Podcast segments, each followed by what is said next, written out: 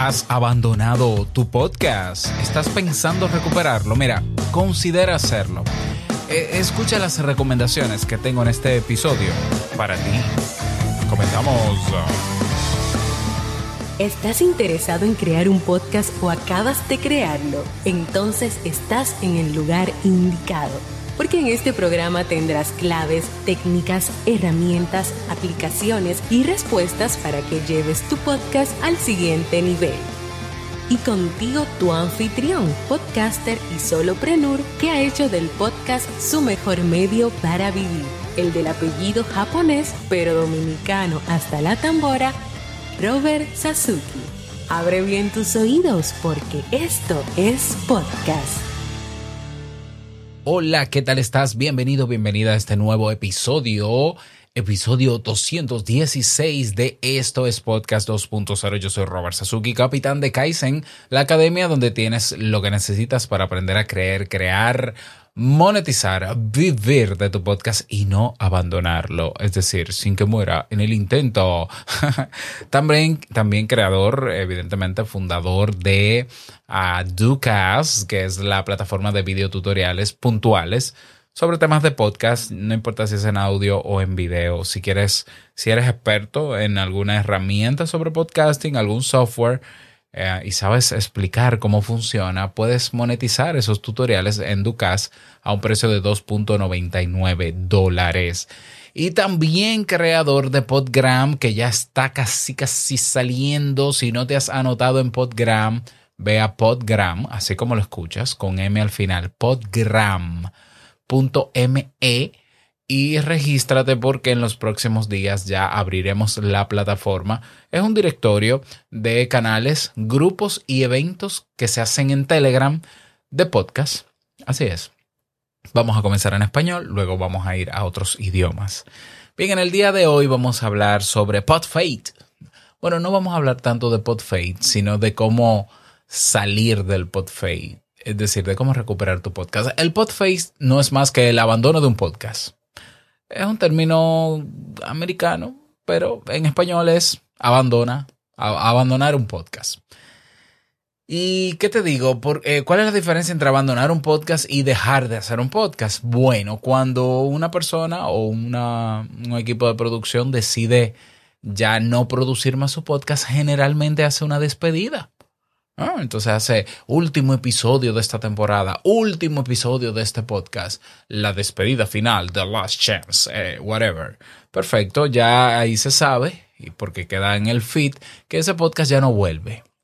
Eso no es abandonar un podcast, eso es concluir o un periodo o una temporada o concluir con la producción, pero de manera formal. El podface se considera abandono porque eh, simplemente deja de producirse y aunque es un fenómeno que de, del cual en español quizás no se hable tanto porque realmente no hay tanto contenido especializado sobre podcasting en español, eh, existe y no solamente existe, sino que es un fenómeno mundial.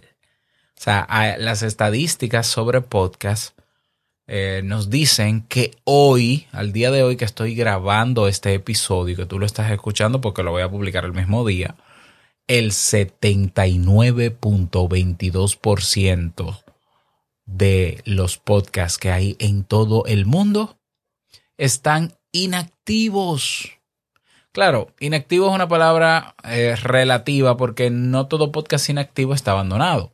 Un podcast inactivo se considera, o sea, un podcast se considera inactivo de acuerdo a algunos parámetros estadísticos si no ha publicado un episodio nuevo en los últimos 90 días. Es decir, un podcast que ha finiquitado, que ha terminado y que se ha despedido. Si fue hace 90 días, las estadísticas lo meten en inactivo. Pero en los inactivos están los abandonados. Pero también están los que comenzaron y no pasaron de un, de un solo episodio. Ahí se meten todos, ¿no? Sea abandonado intencionalmente o no, sea pausado, sea terminado, sean eh, podcasts de ciclo corto, es decir, de temporada, que eh, por ejemplo, alguien decidió grabar un podcast de solo 20 episodios y aunque siempre va a estar disponible a través del RSS feed en los diferentes podcasters, como pasa de 90 días que no publica, de 90 días que no publica un episodio nuevo, se considera inactivo. Es decir, aquí se engloban muchos tipos de podcasts que no han eh, colocado nuevos episodios en los últimos 90 días, es decir, tres meses.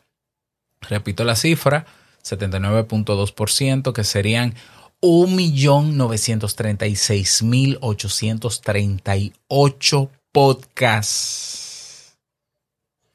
Es mucho, ¿verdad? Estamos hablando de que hoy hay un total de podcasts registrados en Apple Podcasts, específicamente de 2.4 millones. Y te sorprendería saber que el crecimiento de nuevos podcasts durante este año ha sido en promedio de unos 1.500 podcasts por mes. Así es. es lo que estás escuchando, o sea, en tiempos de pandemia, incluso antes, en el año 2019, había una media de 10.000, 15.000 podcasts nuevos que entraban al mercado por, por mes. En pandemia llegó, llegamos a tener hasta 40.000 podcasts de un mes a otro, nuevos que salían al mercado. Bueno, la cifra ha disminuido no ha parado de crecer el movimiento, siempre crece, pero no es exponencial el crecimiento, ya es, es, es lento. Y hoy, por ejemplo, desde abril hasta mayo de este, de este mismo año, apenas 1500 podcasts nuevos. Pero eso no es lo que nos interesa en este tema. En este tema lo que interesa es saber es que solo medio millón de podcasts están activos en el mundo, pero no solo eso. O sea, la mayoría están en, en algún tipo de pod fade, de abandono. Pero eso se puede confirmar con el otro dato que tenemos de Apple Podcast y es que el 25.81% de los podcasts que hay en el mundo no sobrepasa el episodio único, el un episodio. El, 20, vamos a redondear. El 26% de los podcasts que hay registrados en Apple Podcast solamente tienen un episodio. Bien, eh, sumando eh, sumando podcasts que van desde un episodio hasta nueve episodios, estamos hablando de la mayoría, un 62% de los podcasts en el mundo no llegan a 10 episodios. Eso confirma que muchos de esos inactivos están abandonados.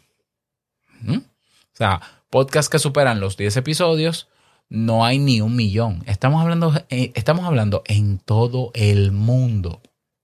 ¿Mm? Entonces, el podfade es un fenómeno real. Ahora, las causas del podfade, bueno, el podfade son muy particulares. Eh, podemos generalizar, eh, generalizar. Yo puedo asumir, por ejemplo, que hay personas que abandonaron su podcast porque lo hicieron en pandemia, tenían tiempo en su casa, volvieron a la normalidad y ya no pueden seguir haciéndolo. Otros se desilusionaron porque se dieron cuenta que todo es muy bonito cuando tú grabas y publicas, pero que nadie te escucha. Otros también se habrán desilusionado porque no tienen un retorno de la inversión. Otros se, otros se habrán muerto. Otros se habrán desencantado. Otro grupo de personas que quizás producían podcast en grupo simplemente dejaron, eh, eh, se fueron cada uno por su lado. Razones habrán de todo tipo. Ahora, hay un grupo de personas que seguro han abandonado su podcast les gustó la experiencia de producir un podcast, pero eh, eh, están en la dualidad de si lo retoma o no lo retoma y si habrán razones que puedan motivarles a retomar. Yo creo que sí hay razones para retomar un podcast y por eso preparé este episodio. Este episodio va dedicado para esa persona que ha abandonado su podcast por las razones que sean, pero que quieren retomarlo. Sin embargo, no lo retoman porque Mm, vamos a partir quizás de la suposición o no tienen tiempo o no tienen los resultados esperados en términos de alcance o de escuchas o falta de plan de contenidos o retorno de la inversión. Para esas personas que tienen, que entiendo que todos esos factores se pueden mejorar y se pueden corregir, eso puede ayudar a que retomen su podcast. Para ellos es este episodio. Así que si tienes un amigo o amiga que tiene un podcast ahí guardadito, inactivo, abandonado y que por alguna de estas razones no lo está produciendo, envíale este audio eh, para ver si se convence de retomarlo. Porque yo pienso que es importante o que vale la pena retomar el podcast. Primero, el podcast ha demostrado ser un medio independiente. Un medio no solamente independiente, sino un medio social en sí mismo. Es un formato de contenido donde se puede profundizar ciertos temas, donde se puede intimar con la audiencia, donde se puede crear una conexión emocional y psicológica bastante fuerte con quien escucha. Eh, eso ya es ventaja.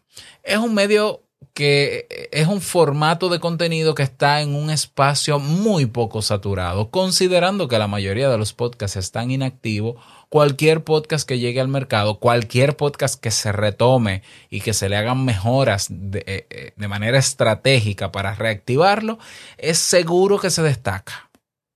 Repito, o sea, no es simplemente por yo retomar mi podcast y porque la mayoría está abandonado, yo puedo destacar mi podcast. No, no, hay que hacerlo con criterio, hay que, hay que diseñar un plan, hay que diseñar una estrategia, hay que revisar, ¿no? Y ver qué se puede quitar, qué se puede poner, eh, relanzarlo y medir. Eh, ya. Es un medio que ha superado la barrera del tiempo y ha superado los cambios tecnológicos eh, ya en Internet. El podcast nace cuando no existe ni siquiera un Facebook. Facebook estaba, qué sé yo, MySpace, High Five. Pueden venir y pueden irse a todas las redes sociales y el podcast está ahí, porque el podcast no depende de una red social no depende de una plataforma. Apple Podcast hasta hace pocos años era la indiscutible reina, ¿no? O, plataforma reina eh, del podcast. E, era la referencia. Hoy no es la referencia. Hoy tenemos a Podcast Index, que incluso eh, eh, es el índice más grande de podcast, que tiene el doble de podcast que tiene Apple Podcast registrado. O sea, si Apple Podcast tiene 2.4 millones, yo te voy a decir ahora, Podcast Index, ¿cuántos podcasts indexados tiene? en su base de datos. Dice aquí, vamos por, dice aquí, 4.1 millones, casi el doble. Ya, es decir, han cambiado los tiempos, cambian las plataformas, cambia el liderazgo de muchas plataformas, pero el podcast sigue ahí. Ya, tenemos eh, podcasts que son históricos, podcasts desde el año 98, incluso cuando ni siquiera existía el concepto de podcast. Eh, podcasts latinoamericanos, uno de ellos, creo que es, yo creo que es el podcast más viejo en español, en caso de que el mundo se desintegre, que se produce en México. Por ejemplo, eh, tenemos a Dani Peña en Estados Unidos, un latino que aunque lo hace en inglés, es latino dominicano de pura zeta, de pura cepa Plátano Power, con su podcast desde 2004. Tenemos a Dan Curry, tenemos a muchos que no son la mayoría, ¿eh? pero muchos se han mantenido porque el podcast eh, por la estructura que tiene, se puede mantener, se puede sostener. El podcast ha demostrado ser un medio que no es costoso producirlo. Yo sé que hoy está la moda de hacer el podcast en video.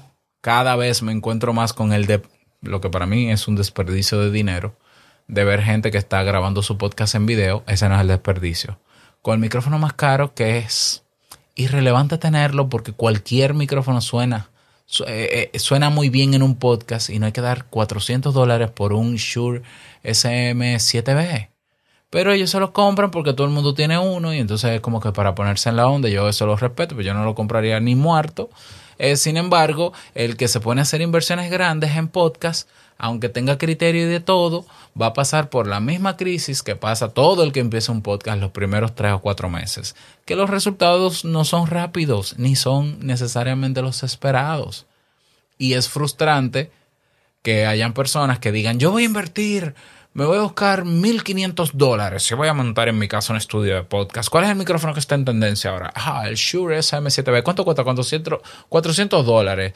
Yo lo voy a hacer con un amigo. Ah, pues vamos a comprar dos. Ya van 800 dólares. ¿Y cuál es la mejor mesa de mezcla o interfaz? Eh, de audio que hay. Ah, ahí está la Roadcaster Pro. Ay, 600 dólares. Vamos a traer una de esas. Muy bonito, pero tú no vas a recuperar esa inversión por ahora, manito a menos que tú sepas de marketing y tú vendas tu podcast como un buen producto y tú crees y tú hagas de tu podcast una marca. Y eso no todo el mundo lo hace, porque hay personas que creen que solo por tener un podcast con los mejores equipos ya lo van a hacer rentable y eso no funciona, eso no pasa así. El podcast también ha demostrado ser un, un medio único, original, totalmente diferente a cualquier otro medio digital.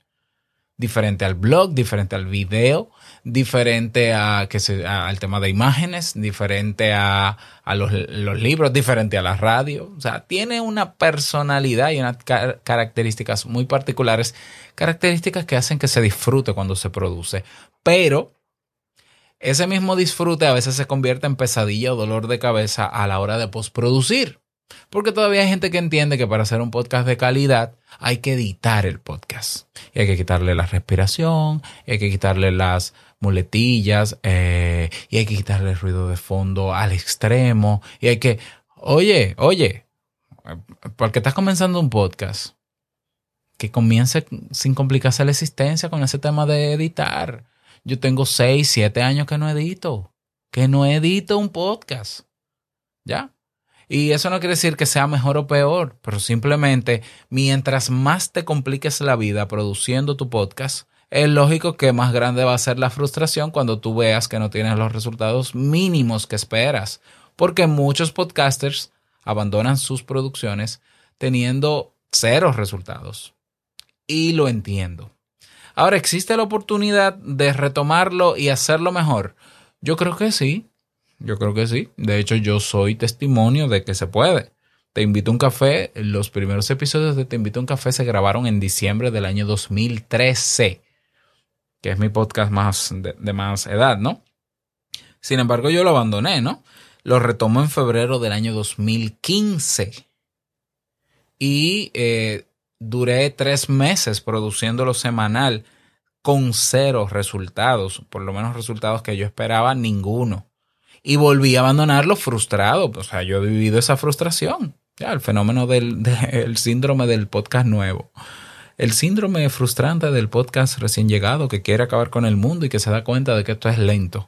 Bueno, algo así, ¿no? Entonces yo me frustré. Yo pude haber dejado ahí los episodios de Te invito a un café y no volver a grabar nunca más. Yo tuve que sentarme a reflexionar y pensar, ¿hay maneras de yo hacer algo diferente? ¿Cómo yo puedo hacer una especie de auditoría de mi podcast?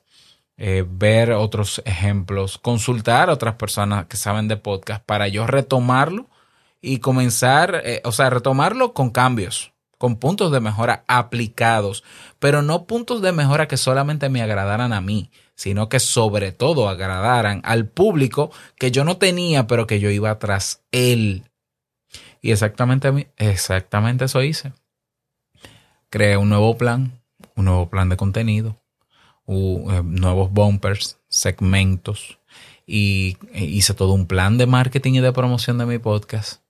Y cuando yo reabrí mi podcast hice el suficiente ruido como para tener 100 mil descargas en esos tres meses siguientes. Y lo demás ha sido historia. Yo no quiero decir con esto que porque ya tú lo hagas, ¿verdad? Y estés emocionado, motivado o motivada, bueno, pues ya te va a funcionar y te va a funcionar exactamente igual que yo. No, no necesariamente. Pero que tu podcast, aunque esté abandonado o inactivo, se pueda retomar, ya es una posibilidad de que pudieras hacer algo diferente que ayude a cambiar el rumbo de tu podcast. Hay personas que entienden que el podcast no es rentable, pero no es rentable porque tú no lo haces rentable. Ah, pero que es difícil rentabilizarlo. Ah, eso sí es verdad que es difícil, pero el podcast tú lo puedes concebir como un producto digital. Y como producto digital, prepararlo y producirlo y luego llevarlo a un público que ya tú has definido anteriormente, el llamado público objetivo, y presentarle ese producto. Y yo estoy seguro que alguien te, va a comprar el podcast, es decir, se va a suscribir y si lo vas a poner de pago, te paga. Ese es un fenómeno que hoy es cada vez más común. Y el futuro de los podcasts y el futuro de mucho contenido en Internet va a ser que la gente va a pagar por sus creadores favoritos. Eso comenzó hace años. De hecho, Patreon eh, eh, eh, fue de, las primeras plataformas que se crearon con ese concepto. Apoya a tu creador de contenido favorito para que siga creando. Y hay creadores en Estados Unidos y en habla inglesa, hay creadores de contenido de todo tipo que se ganan decenas de miles de dólares en Patreon con su gente pagando pagando para darle soporte. Podcasts, eh, canales de YouTube, blogs, creadores, eh, eh, músicos, artistas, gráficos, visuales. Entonces, yo estoy casi seguro, porque ya estoy viendo que se puede, yo estoy casi seguro que hacia allá va a girar el mundo del podcast también. O sea, van a seguir existiendo podcasts gratuitos que van a ser autosustentados o autosostenidos por los bolsillos de su creador, que yo le felicito. Yo felicito al que destine ya no solo su tiempo, que es una inversión tremenda, su esfuerzo, creatividad, empeño y dinero para pagar alojadores, para pagar eh, página web, para pagar, eh, qué sé yo, un, un, como pago yo, y sacar el dinero de su bolsillo porque el dinero le sobra, yo, o, le sobra o le da para eso, yo de verdad felicito al que lo hace. Eh, pero la verdad es que como nada es gratis y hacer un podcast no es gratis, ya deberíamos ir pensando y mi mejor recomendación que te puedo dar para retomar tu podcast es que pienses tu podcast como un producto digital para monetizarlo cuando lo, cuando lo relances. Desde el día uno en que lo relances. ¿Cómo? Bueno, hay maneras, ¿no? Hay diferentes maneras. Si quieres buscar patrocinadores, anunciantes, eh, mercadería, ¿no? Artículos promocionales, eh, membresía pagada por la gente, eh, comerciales, eh, decídelo tú, pero yo creo que lo que el mejor reforzador que puede tener un podcaster en este momento para que siga con su podcast y no lo abandone, asumiendo evidentemente un compromiso, es monetizando su podcast, porque cuando lo monetiza siente el compromiso de cumplir, porque sabe que si lo inactiva o si lo abandona, primero deja de, de ganar, la gente se le va y no le apoya, y si no le apoya, pues no, al no tenerlo rentabilizado, bueno, pues no podrá eh, eh, seguir generando esos ingresos. Eh, señores, estemos claros de algo. El mejor reforzador que hay en el mundo es el dinero. El mejor reforzador positivo material que hay en el mundo es el dinero. O sea, la gente trabaja por dinero. ¿Mm? Hay gente que dice, no, porque la pasión te tiene que apasionar el podcast. No, no necesariamente. Tú puedes hacer un podcast para ganar dinero, aunque no te apasione. Ahora, yo sí creo que tú puedes comenzar el podcast para monetizarlo y que tarde o temprano te va a apasionar. de eso yo estoy seguro. Pero aunque tú no tengas pasión, tú puedes comenzar un podcast como un negocio y decir, yo voy a hacer una producción con un contenido original que nadie tiene en formato de audio y lo voy a vender lo voy a vender con suscripción, lo voy a vender como un paquete completo, lo voy a vender una compañía, lo voy a vender una empresa, lo voy a vender un gobierno y lo puedes hacer. ¿O no es así que se venden los audiolibros ahora? Porque el podcast no, el podcast también. Y hay podcasts que lo han hecho. Entonces, hoy tenemos plataformas que te pueden ayudar a, no a retomar tu podcast y mantenerlo gracias a que puedes sostenerlo. Tenemos a Patreon, el, clásico, tenemos a Coffee, tenemos a buymeacoffee.com, tenemos a Mumbler, que está haciendo un trabajo genial. A mí me encanta Mumbler, yo felicito a los creadores de Mumbler. De hecho, estoy en el Discord de ellos, los recomiendo. Mumbler se escribe, los reseñé hace un tiempo, te lo dejo en las notas del episodio, mumbler.io.